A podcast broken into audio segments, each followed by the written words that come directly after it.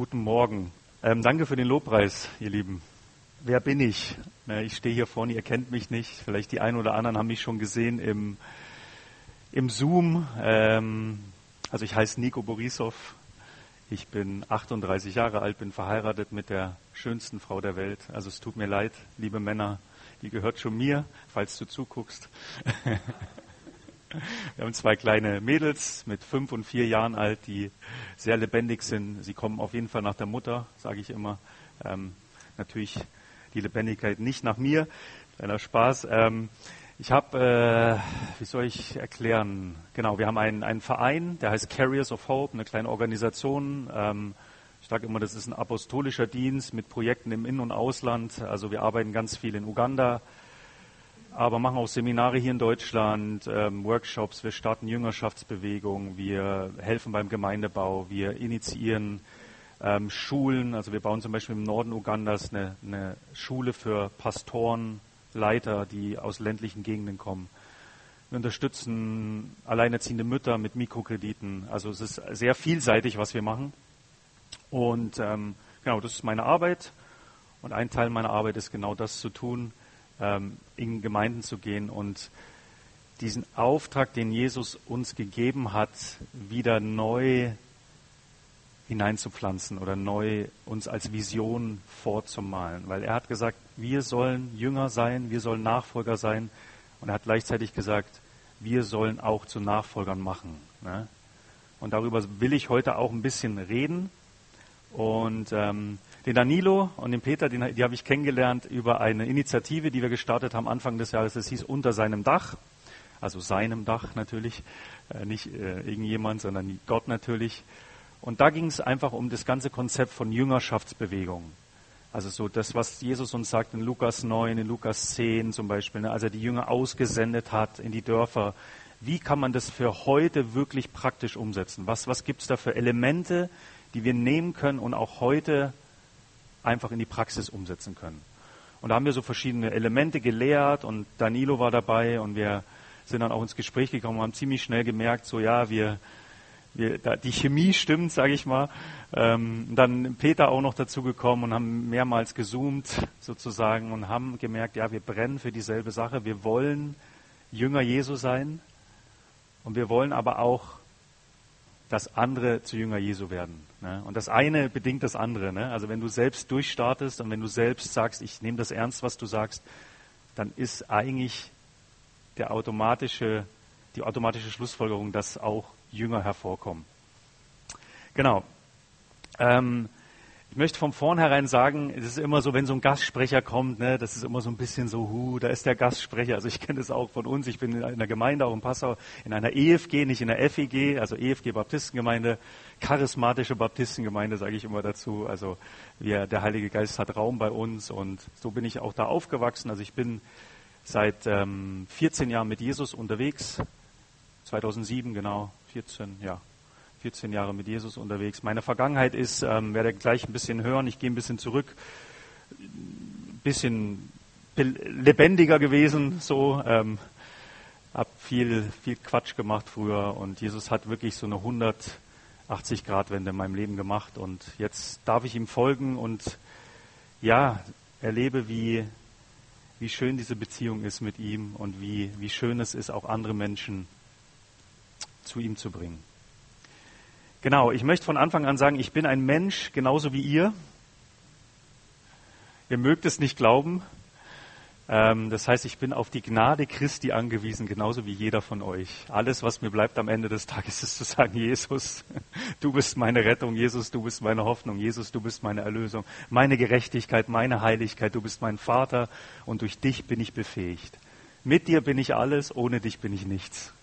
Und das will ich von vornherein so sagen, ihr Lieben, ich, ich, ähm, ich bin nicht kein Supermensch. Äh? So, und das ist oft, dann kommt, kommt so jemand von außen und der erzählt dann von Afrika und da und ich bin auch verheiratet, ich habe auch Kinder, ich habe auch einen Alltag und ich brauche Jesus genau wie jeder andere. Ne? Einfach nur mal so von Anfang an. Ich würde gerne mit euch Schritte gehen zusammen, wenn ihr das möchtet, jeder, der möchte.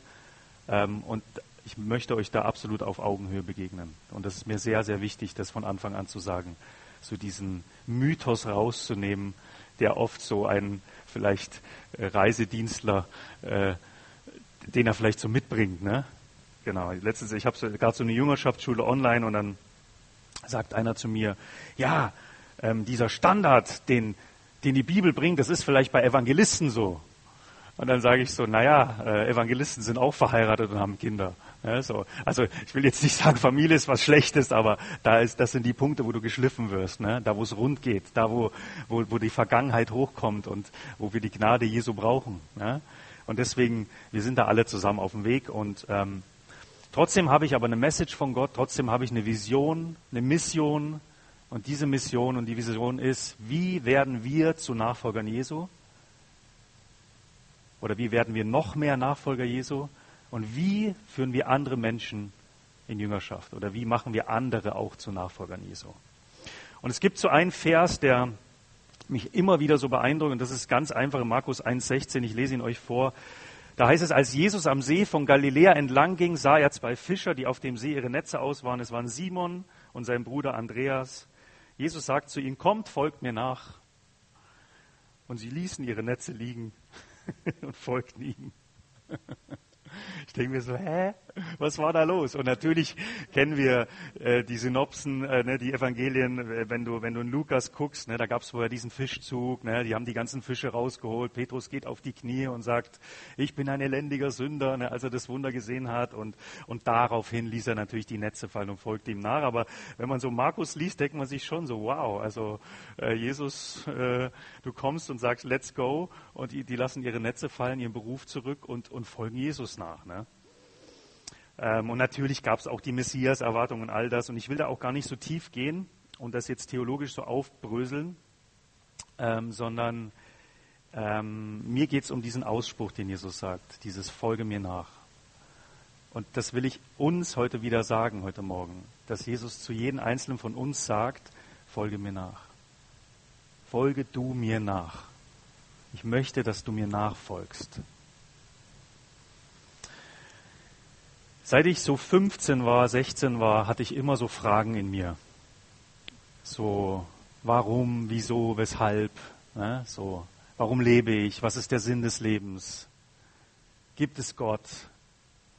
Was ist, was ist, wenn ich sterbe? Und immer wieder so, sage ich mal, aller sechs, sieben Monate bin ich in so ein Loch gefallen in meinem Leben. Ich will es nicht Depression nennen, aber so, so einfach, wo diese Fragen so stark da waren, dass es mich wirklich runtergezogen hat. Ja, und dann habe ich angefangen, so ab 14, 15, 15 wahrscheinlich so, einfach alle möglichen Sachen zu suchen, die diese Suche in mir stillt oder erfüllt oder diese Sehnsucht nach mehr, nach diesen Antworten.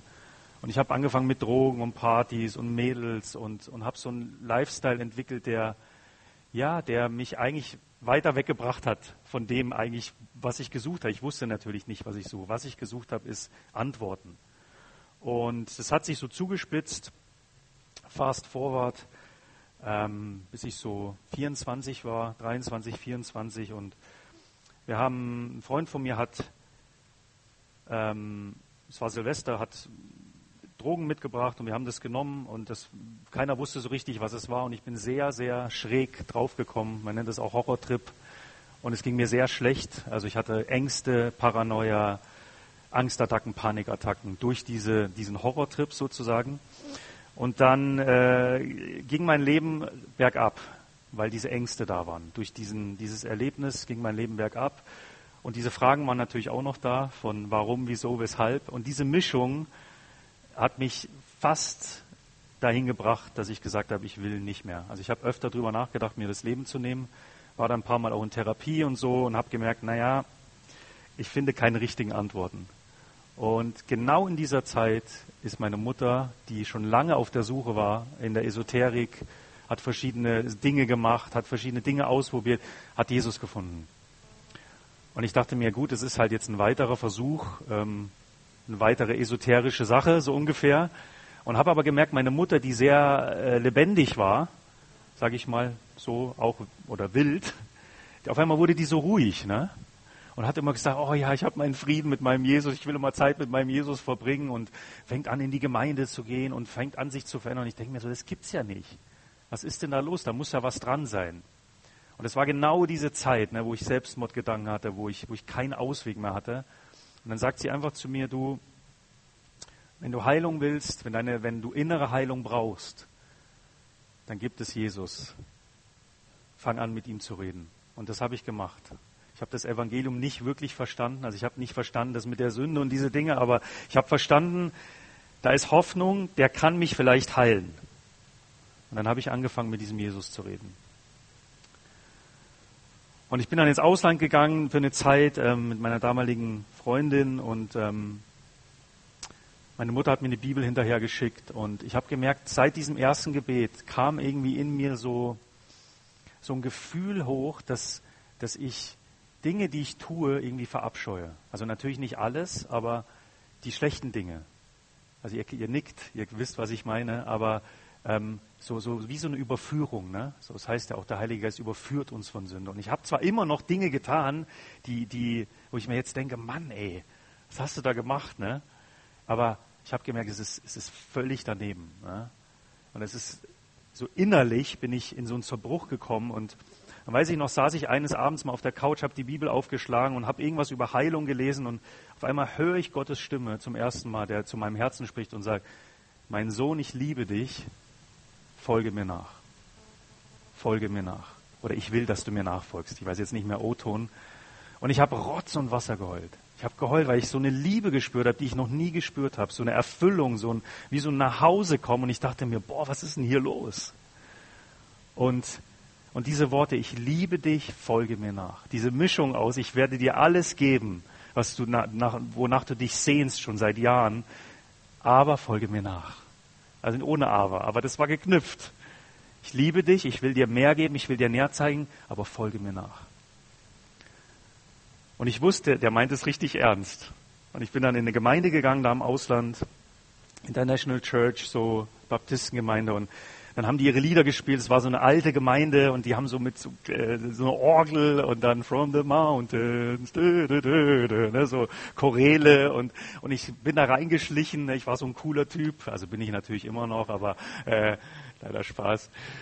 Ähm, ziemlich stolz so zur damaligen Zeit und, und, und dann habe ich mich so reingeschlissen in die letzte Reihe und dann haben die angefangen mit ihren Chorälen und ich habe wieder Rotz und Wasser geheult. Ne? 25 Jahre so äh, gestandener Mann und, und geheult und geheult und geheult und die Stimme Gottes kam und sagt wieder, ich liebe dich, ich liebe dich, ich liebe dich, ich bin dein Vater und so weiter. Und dann wurde ich so richtig so mariniert, ne? so in der, in der Liebe Gottes. So. Bin dann nach Deutschland zurück, war bei der Maria Prean. Wir haben irgendwie über Maria Prean heute geredet auf einem Seminar, wo es auch um Bekehrung gibt, Lebensseminar Hochims da äh, in, in Österreich. Und, und da war eine Session, die war... Ähm, die ging um Befreiung und Heilung und dann warten wir so einen Kreis und Leute haben mir die Hände aufgelegt und ich habe so gesagt, ich habe Ängste, ich kämpfe immer wieder mit Angst und die fangen an für mich zu beten und ich zitter am ganzen Körper und merke, da will was aus mir raus. und ich habe gesagt, stopp Leute, das ist mir jetzt zu viel. Und ich gehe raus und habe gesagt, Jesus, jetzt folge ich dir wirklich nach. Weil ich habe gemerkt, du hast die Kraft, mich frei zu machen von diesem Zeug, was da in mir ist. Und da wurde mir das erste Mal auch bewusst, es gibt eine geistliche Dimension. Durch die Drogen habe ich eine Tür geöffnet und so weiter. Und da habe ich gesagt, okay, du hast die Power, dir gebe ich mein Leben. So. Und dann habe ich mich taufen lassen, habe dann so in den nachfolgenden Monaten bin ich ins erste Mal in eine Gemeinde gekommen, in meine jetzige Gemeinde EFG Passau, habe da einen ganz tollen Mann kennengelernt, der mich in Jüngerschaft genommen hat, der wirklich so zwei Jahre mit mir ganz nah war, der ganz viel durchgegangen ist mit mir, der mir alles erklärt hat. Und dann weiß ich noch, gab es eine Situation, wo, wo, wo Gott mich für eine ganz klare Wahl gestellt hat. Er hat gesagt, du hast mich jetzt erlebt, du hast meine Kraft geschmeckt, aber ich will auch in dich, in dir sein. Ja, es war alles äußerlich, es war von außen sein Wirken. Und dann hat er mich vor eine Wahl gestellt, hat gesagt, wenn du mir nachfolgen willst, dann, dann möchte ich, dass du mir ganz dein Leben gibst und dass du mir das gibst, was du jetzt noch festhältst. Und das war in, in dem Fall damals meine Freundin. Und es war völlig klar, dass sie nicht mit Jesus gehen will, dass sie diesen Weg nicht gehen will. Und ich habe aber dran festgehalten so. Und Gott hat ganz liebevoll gesagt, Nico, entweder oder. Wenn du mir ganz nachfolgen willst, dann, dann ist das der Schritt so. Und das war ein harter Schritt. Und ich bin ihn gegangen. Und ich sage jetzt nicht zu dir, dass, dass, wenn du irgendwo am Anfang stehst, dass du mit deiner Freundin Schluss machen sollst. Aber ähm, es gibt so, so, die Bibel spricht ja immer wieder von so Götzen, ne? so, so was halt so wichtiger ist, was so den, den Platz Gottes in deinem Leben einnehmen kann. Und ich glaube einfach, Gott, um, damit Gott in uns leben kann, gilt es einfach, diese, diese Götzen zu köpfen und, und, und, und abzuschneiden und rauszuschmeißen aus deinem Leben. Weil ohne Buße, und das ist diese grundsätzliche Entscheidung, kann Gott nicht in uns sein. Naja, lange Rede, kurzer Sinn. Daraufhin, als ich diese Entscheidung getroffen habe, die hart war, die nicht leicht war, die mit vielen Tränen verbunden war auf beiden Seiten, habe ich gemerkt, irgendwas ist anders. Irgendwie fängt da innen, innen von mir was an zu wirken. Und da würde ich sagen, das war der Moment, wo, wo Jesus wirklich angefangen hat, in mir zu leben. Wo ich von heute würde ich sagen, ich war von, wurde von neuem geboren. Und dann äh, gab es so diese Zeit der Lebensbereinigung, wo ich wirklich Dinge so rausgeschmissen habe, die der Heilige Geist mir gezeigt. Ich habe viel Befreiung erlebt, wirklich dämonische Befreiung, innere Heilung. Ähm, also diese Dinge waren von Anfang an ganz normal für mich. Ich weiß auch in unserer Gemeinde gab es da unterschiedliche Meinungen. Die einen haben gesagt, ja, das gibt's irgendwie nicht mehr so. Die anderen haben gesagt, völlig klar, ich habe es erlebt, deswegen war es völlig klar für mich. Und ähm, dann hat Gott mich getestet, so die ersten Monate immer wieder gesagt, hey, mach doch mal das, geh doch mal zu der Person hin. Ich weiß, da war eine, eine Mutter von einem Freund, die lag im Sterben. Und Jesus sagt zu mir, geh da hin und erzähl ihr das Evangelium. Ich war ganz junger Christ, ja, wie soll ich das Evangelium erzählen?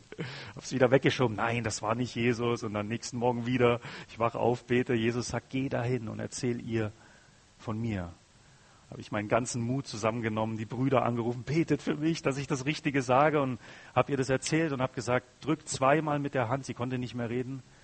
Und das heißt ja und drück einmal und es ist nein. Und sie hat zweimal gedrückt. So. Drei Wochen später ist sie gestorben. Und, und ich habe mir in die Hosen gemacht, sage ich euch ganz ehrlich, weil ich nicht wusste wie, aber ich habe es gemacht und ich, ich denke, ich, wir werden sie wiedersehen. So. Ähm, diese Schritte, Leute, ähm, um Frucht zu sehen, müssen wir uns einfach manchmal in den Hintern treten. Und ich, ich, ich kenne diese Furcht, ich kenne sie bis heute. Ich kenne die Menschenfurcht, ich kenne die Menschengefälligkeit. Ich weiß ganz genau, wie es uns allen geht. Aber im Endeffekt ist das der Punkt, der uns zurückhält, dass wir Frucht sehen, so oft.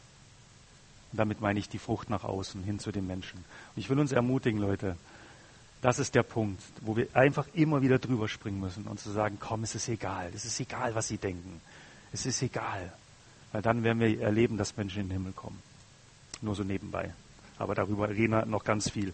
Hat Gott mich nach Berlin gerufen, es war eine ganz wichtige Zeit. Ähm, auf die Bibelschule, Wolfhard Marges ist euch vielleicht ein Begriff, ähm, Gemeinde auf dem Weg, naja, vielleicht auch nicht, egal, ähm, äh, einjährige Bibelschule, die Charismatiker äh, kennen ihn. Das ist so ein Urgestein, der ganz viele Bücher geschrieben hat, auch über innere Heilung, äh, Seelsorge und so weiter. Und auch interessant, da war ich so richtig radikal, so die ersten Jahre und habe zu Gott gesagt, ich werde alles tun, was du mir sagst. Und das hat das Volk Israel auch schon mal gesagt, ne, am Berg Sinai. Lang hat es nicht gedauert äh, wo sie gemerkt haben, es geht doch nicht. Und so ging es mir auch. Ich bin voll gegen die Wand gelaufen. Gott hat mir da Dinge gesagt, äh, die ich tun soll, und ich habe mir in die Hosen gemacht und bin dann so unter Verdammnis gekommen, dass es eine ganz interessante Zeit war für mich, wo ich lernen musste, dass die Gnade Gottes, was die Gnade Gottes ist, ne? dass, dass ich äh, Dinge auch falsch machen darf, dass ich auch mal fallen darf, dass ich auch mal äh, eben Menschenfurcht haben darf ne? und Gott mich trotzdem liebt. Petrus hat Jesus dreimal verleugnet und er trifft ihn wieder und sagt, liebst du mich? Ne? Dreimal, dreimal verleugnet und er sagt, hey, hüte meine Schafe, weide meine Lämmer. Also wir dürfen Fehler machen. Ne? Gott hört nicht auf, mit dir weiterzugehen. Und das waren auch so Stationen in meinem Leben, wo ich wirklich gekämpft habe mit Gott, mit mir, mit meinem Umfeld. Und Gott hat mir seine Liebe und Gnade gezeigt. 2012 hat er gesagt, geh nach Uganda, meine Mutter ist dort Missionarin. Und ähm, wir haben verschiedene Straßeneinsätze schon gemacht in Berlin. Hab da ein bisschen Erfahrung gesammelt im Evangelisieren. Und dann hat Gott gesagt, geh nach Uganda und, und unterstütze deine Mutter und fang an, dort in den Dörfern zu evangelisieren. Und ich wusste aber nicht, wie das geht. Ähm, und habe mir einfach im, im, im YouTube angeguckt, wie andere das machen. Natürlich, mein großes Vorbild war immer Reinhard Bonke, aber Reinhard Bonke steht natürlich vor 500.000 äh, und ich stand dann das erste Mal vor 80, war auch gut. Und, aber das Erstaunliche war, dass äh, äh, Heilung geschehen sind, Dämonen ausgefahren sind und, und Menschen zu Jesus gekommen sind. Also Gott hat ganz klar gesagt, geh in dieses Dorf, fang da an und es war wie wenn, wenn es vorbereitet war. Es waren vorbereitete Werke und Daraufhin gab es da keine Gemeinde, habe ich dann realisiert. Ich war nur evangelistisch, evangelistisch. Und dann sagt Gott, du fang an, eine Gemeinde zu gründen. Und ich sage, ich bin vier Jahre Christ. Ich weiß nicht, wie man eine Gemeinde gründet. Und er sagt, mach einfach. Lies, lies dich rein und fang einfach an. Und ja, dann haben wir eine Gemeinde gegründet. Sehr einfach, sehr simpel. Ähm, konnten das dann auch übergeben. Es gab Älteste und so weiter. Bin dann zurückgekommen, 2013, habe geheiratet. Die Claudia die übrigens äh, Anästhesistin ist, genau, im, im, Krankenhaus. Und dann in den folgenden Jahren bis heute haben wir so diesen Dienst aufgebaut von Carriers of Hope, haben das 2014 gegründet und haben immer wieder evangelisiert, evangelistische Veranstaltungen gemacht, ähm, haben eben diese Schule gegründet in Uganda, Frauenprojekt gestartet und immer wieder Seminare gemacht zum Thema Jüngerschaft, auch jetzt hier in Deutschland, in Osteuropa. Und seit so 2017 ungefähr ist dieses Thema Jüngerschaftsbewegung immer mehr auf mein Radar gekommen. So. Also praktisch, wie können wir multiplikative Jüngerschaft leben? Also nicht nur, wir laden Menschen zur Gemeinde ein und die Gemeinde wird voller und voller und voller, sondern wie funktioniert es, dass, dass dass du etwas anfängst, was wieder etwas hervorbringt, was wieder etwas hervorbringt, was wieder etwas hervorbringt. Und du wie so einen Schneeballeffekt im Endeffekt hast und somit auch eine ganze Region zum Beispiel erreichen kannst. Und wir haben gestern darüber geredet, wir drei hatten ein gutes Treffen, Peter und Danilo, und ich habe Ihnen vorgelesen aus Apostelgeschichte 19. Ich will das mal ganz kurz vorlesen, einfach, dass ihr eine Vorstellung habt davon. Könnt mit mir mal aufschlagen, ähm, Apostelgeschichte 19,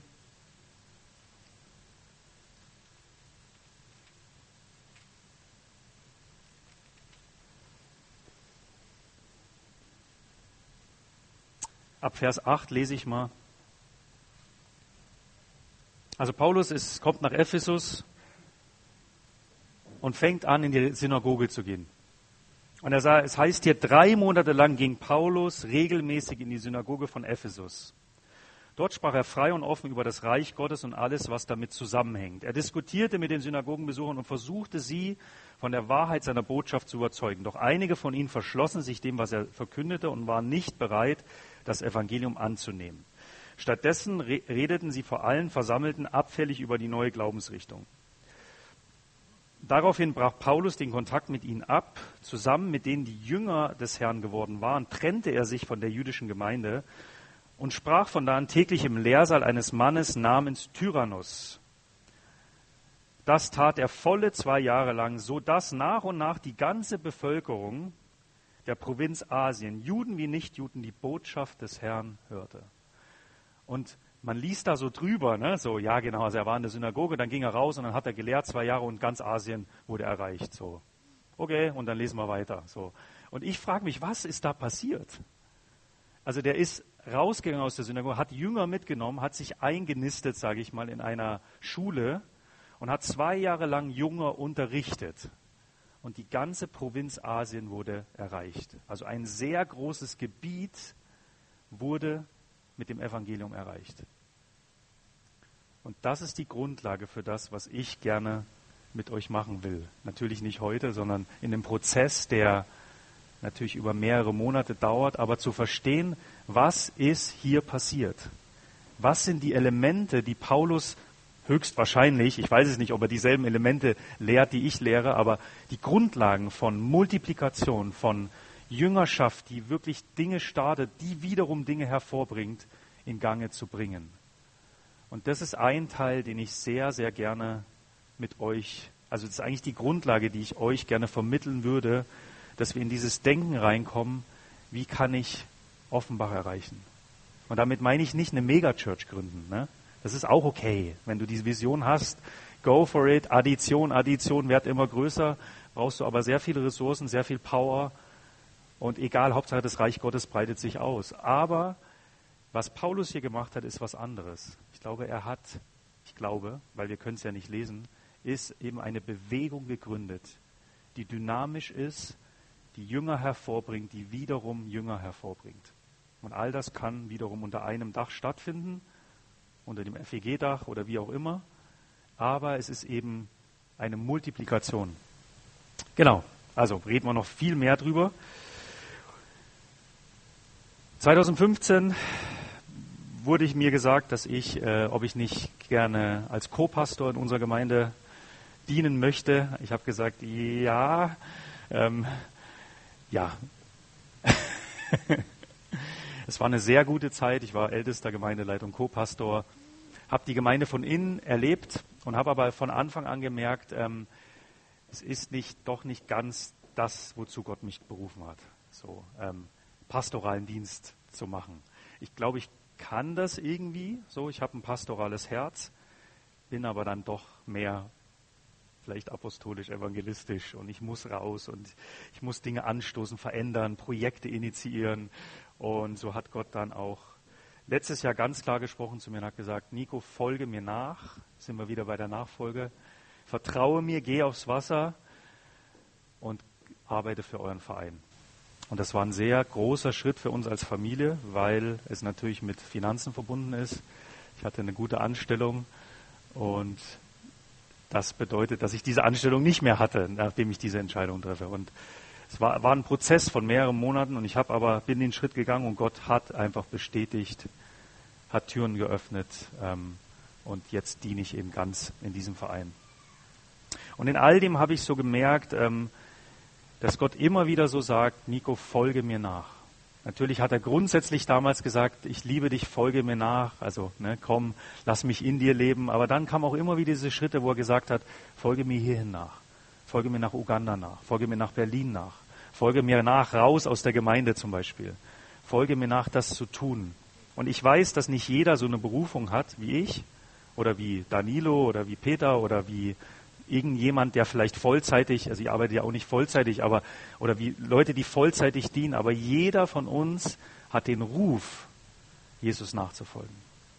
Und vielleicht hast du nicht eine Damaskus-Erlebnis, dass du vom Pferd fällst und geblendet wirst und Gott dir sagt, du wirst Nationen erreichen. Aber Gott sagt dir, sei mir gehorsam und tu das, was mein Wort sagt. Sei im Kleinen treu und du wirst Größeres sehen. Und darüber möchte ich einfach jetzt so ein bisschen sprechen ähm, über Nachfolge. Ist interessant, zum Beispiel im, im Neuen Testament gibt es dieses Wort Christ. Ne? Habe ich gelesen, gibt es nur dreimal.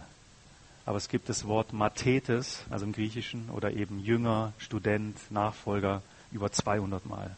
Also das Neue Testament spricht durchgehend von Jüngern, von Nachfolgern, von denen, die das Wort hören und tun und nicht so sehr von Christen, wie wir uns oft gerne selbst bezeichnen. Ich bin Christ. Ich gehe zur Kirche. Und das ist gut. Also es ist gut, in Gottes Haus zu gehen. Aber Jesus möchte Nachfolger. Er sagt, folge mir nach, geh mir hinterher. Und ich glaube, dass für einige diese Nachricht heute hier ist. Und all das sage ich nicht aus einem verurteilenden Aspekt heraus, so von wegen so, äh, du, das sind die wahren Christen und das sind nicht die wahren Christen, ganz und gar nicht. Jeder ist auf einem anderen Stand irgendwo und trotzdem möchte ich euch ermutigen, Nachfolge vielleicht noch ein bisschen ernster zu nehmen, als du es vielleicht bis heute gemacht hast. Markus 8, 34 bis 38. Ich lese es nicht vor, Könnt es gerne zu Hause lesen. Da spricht Jesus über die Kosten der Nachfolger. Er spricht darüber, dass wir uns Gedanken machen sollen, bevor wir ihm nachfolgen. Es gibt Kosten. Wir sollen Kosten überschlagen. Und dann fängt er an, das aufzuzählen und sagt, hey, ich will wirklich, dass du mir nachfolgst. Ich will, dass du deinen eigenen Weg verlässt und anfängst, meinen Weg zu gehen. Und das ist einfach die Frage. Ich stelle heute einfach ein paar Fragen. Hast du deinen Weg verlassen? Deinen eigenen Weg? Und gehst du den Weg Jesu? Es steht da, er sucht Menschen, die sich selbst verleugnen, die ihr Kreuz täglich auf sich nehmen. Und Kreuz steht für Selbstverleugnen in diesem Kontext. Ist es dir egal, was Menschen sagen über dich? Oder ist es doch noch wichtiger, dass es das, was Menschen über dich denken. Und du hältst über die Klappe und sagst nicht was über Jesus oder, oder Leute wissen, deine Arbeitskollegen wissen vielleicht nicht, dass du zu Jesus gehörst. Ist dir dein eigenes Ansehen wichtiger, als Jesus zu repräsentieren? Er sucht Menschen, die ihn bekennen, die er vor dem Vater bekennt. Es geht nicht nur ums Evangelisieren, sondern stehst du zu Jesus, wenn es drauf ankommt? Oder? Und ich sage es nicht aus Verurteilung, ich sage einfach nur, was das Wort Gottes sagt. Okay? Ich bin genauso auf dem Weg wie ihr. Ich sage nur, das ist der Maßstab. Und ich will uns an diesen Maßstab wieder erinnern. Dann gibt es die Geschichte vom reichen Jüngling. Die kennt ihr alle. Ne? Da kommt ein, ein, ein reicher junger Mann zu Jesus und sagt, was muss ich tun, um ins Reich Gottes zu kommen? Und Jesus sagt, antwortet ihm, halte alle Gebote. Und sagt, ja, das habe ich eh schon immer getan. Und sagt, dann verkauf noch alles, was du hast und folge mir nach. Und es hieß, er ging traurig weg. Und natürlich könnten wir jetzt drüber reden, über, über Wohl, über Reichtum, wo dein Herz ist und so weiter. Aber es, das, die Geschichte hat so zu mir gesprochen, weil ich so empfinde, dass viele von uns eigentlich dieser reiche Jüngling sind. Wir, wir, wir wissen ganz genau, wie es läuft. Wir wissen ganz genau, wie wir uns zu verhalten haben. Wir wissen ganz genau, ja, wir sollen irgendwie keinen Sex vor der Ehe machen und so verhalten wir uns und so verhalten wir uns. Und wir sind dann irgendwie Christen und, und wir fügen uns halt ein in das System und wir gehen sonntags in Gottesdienst, wir gehen zur Jungschar, wir gehen in, in Sonntagskirche, wir gehen, machen das und das und das und machen die Programme mit und, und gehen in den Hauskreis. Ist super. Also, das ist alles nicht schlecht, aber, aber wir tun das, was alle tun, beziehungsweise wir tun das, was man so macht als Christ. Aber folgen wir Jesus wirklich nach? Dem Meister, dem Rabbi, dem, der zu dir sagt, komm und folge mir nach. Versteht mich nicht falsch, diese Dinge, die ich eben gesagt sind, sind gut. Ihr sollt es auch weitermachen. Aber folgst du Jesus nach? Lässt du hinter dir, woran dein Herz hängt? Kommst du immer mal wieder aus deiner Komfortzone heraus und springst über deinen Schatten? Schließ mal ganz kurz deine Augen. Ich möchte dir, dass du dir jetzt einfach mal vorstellst, wenn Jesus kommt jetzt hier rein. Einfach so vor dich. Er kommt vor dich und stellt sich vor dich hin mit seinen liebevollen Augen.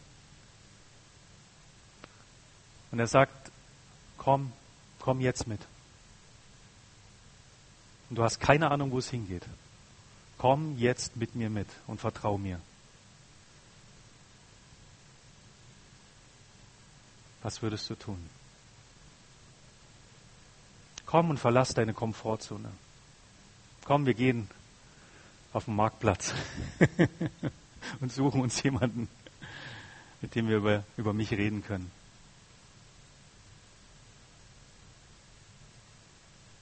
Komm mit mir zu den Verlorenen. Oder vielleicht sagt er einfach nur, hey, komm und mach das, was mein Wort sagt. Fang an, das zu tun, was ich dir sage in meinem Wort. Wer mich liebt, hält meine Gebote.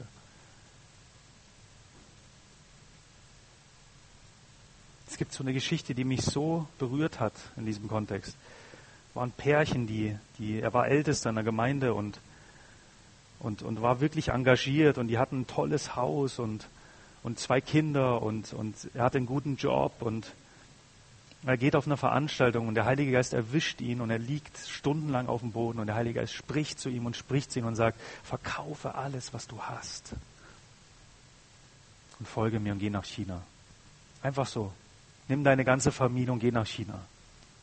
Und er erzählt die Geschichte und sagt, er ist zu seiner Frau gegangen und hat gesagt, hey, das hat Jesus zu mir gesagt und, und, und seine Frau sagt, ja, Jesus hat auch zu mir gesprochen.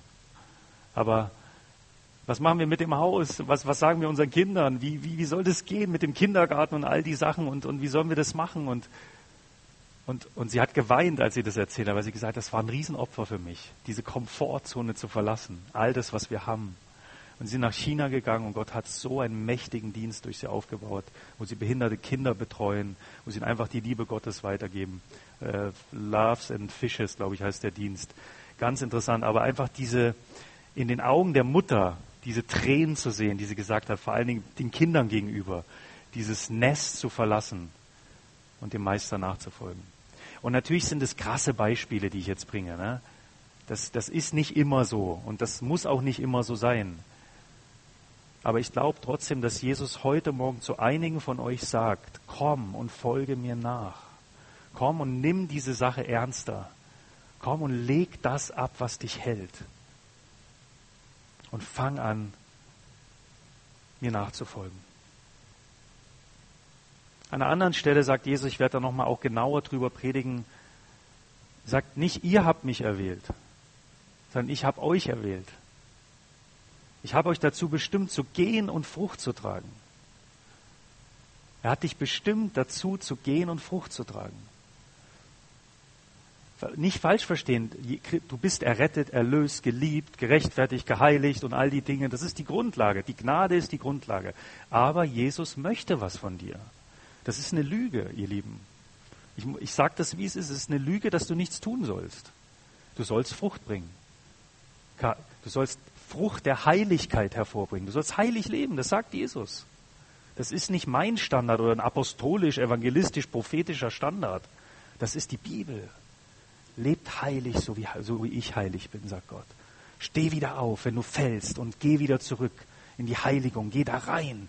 Zieh Christus wieder an. Weil du heilig bist durch Christus, lebe heilig. Nicht, weil Jesus mich heilig gemacht hat, lebe ich halt so, wie ich leben will. Überhaupt ganz und gar nicht. Das ist keine Gnade.